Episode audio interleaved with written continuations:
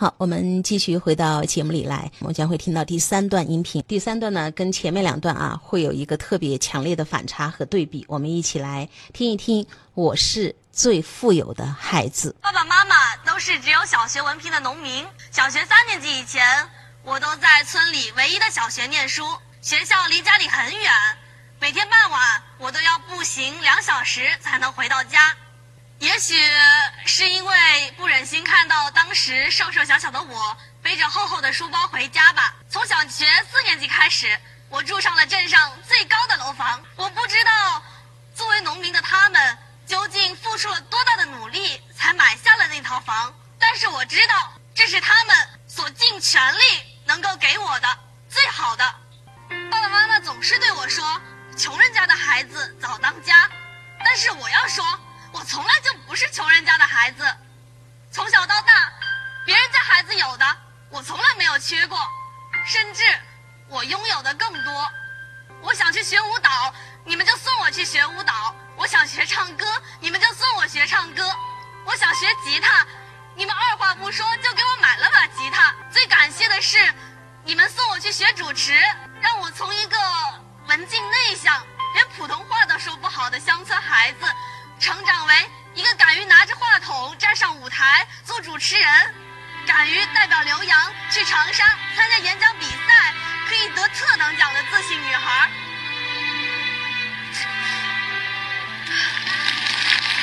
还记得在中考前，妈妈在电话里跟我说的：“没有伞的孩子要学会自己奔跑”，激励着我走过了中考前那段最艰难的岁月。让我来到了一中。还记得爸爸在信里跟我写到的，在你最困难的时候，没有人能够帮你，女儿你要自强。这是我考试前最好的强心剂。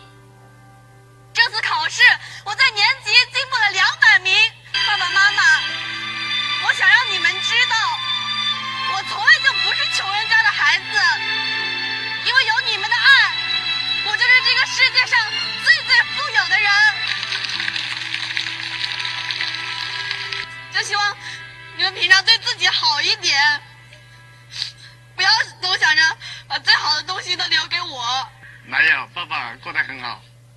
我该给袜子破了你都不买新的。嗯。爸爸从小是很贫穷，没有上学。其实从小学三年级的时候，我们把你送到镇上去学习。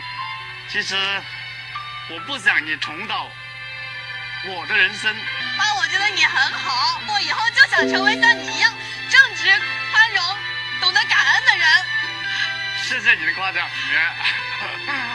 我一定会撑着你们给我的伞，跑出一座又一座大山。到时候，我会像你们，像现在。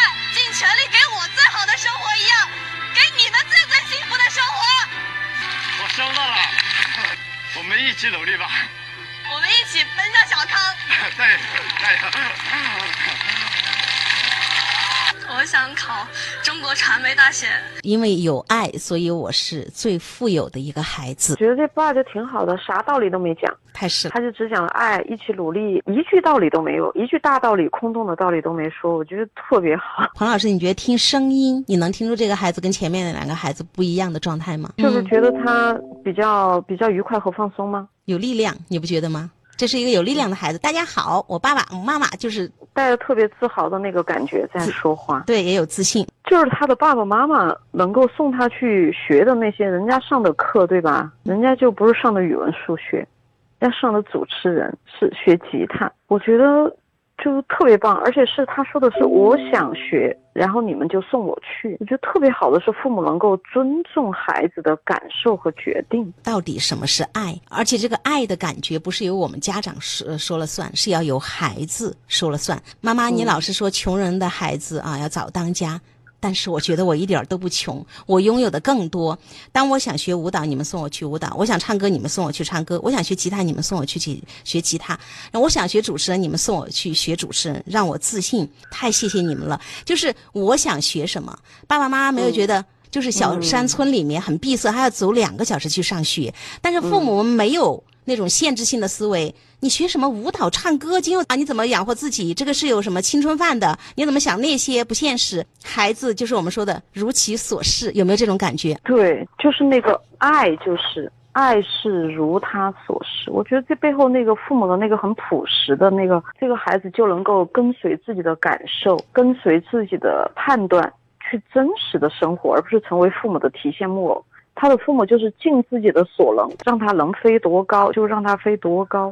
孩子的那句话：“当我想要怎么样的时候，你们就怎么样。”哎，我就觉得这个感觉就特别好。就是爸爸妈妈会尽全力去听到孩子的声音，然后我能满足的，我尽全力去满足。孩子有说了：“我不知道你们是如何尽全力，我们家那么贫穷。”啊，就满足我。记住，这是孩子的感觉。王老师，我们想象一个场景：如果一个爸爸、一个妈妈说：“你看，为了你，我们省吃俭用啊，帮你在那个镇里买了房子啊。如果你不好好学习，怎么怎么样？”你说“朴实”两个字，你听到父亲憨厚的那个笑声没有？嗯，对他爸爸全程他就没有道理可讲，他就只有爱，就是最多就是我们一起努力，就是感觉一家人的那个情感、真挚情感、真实情感的流动。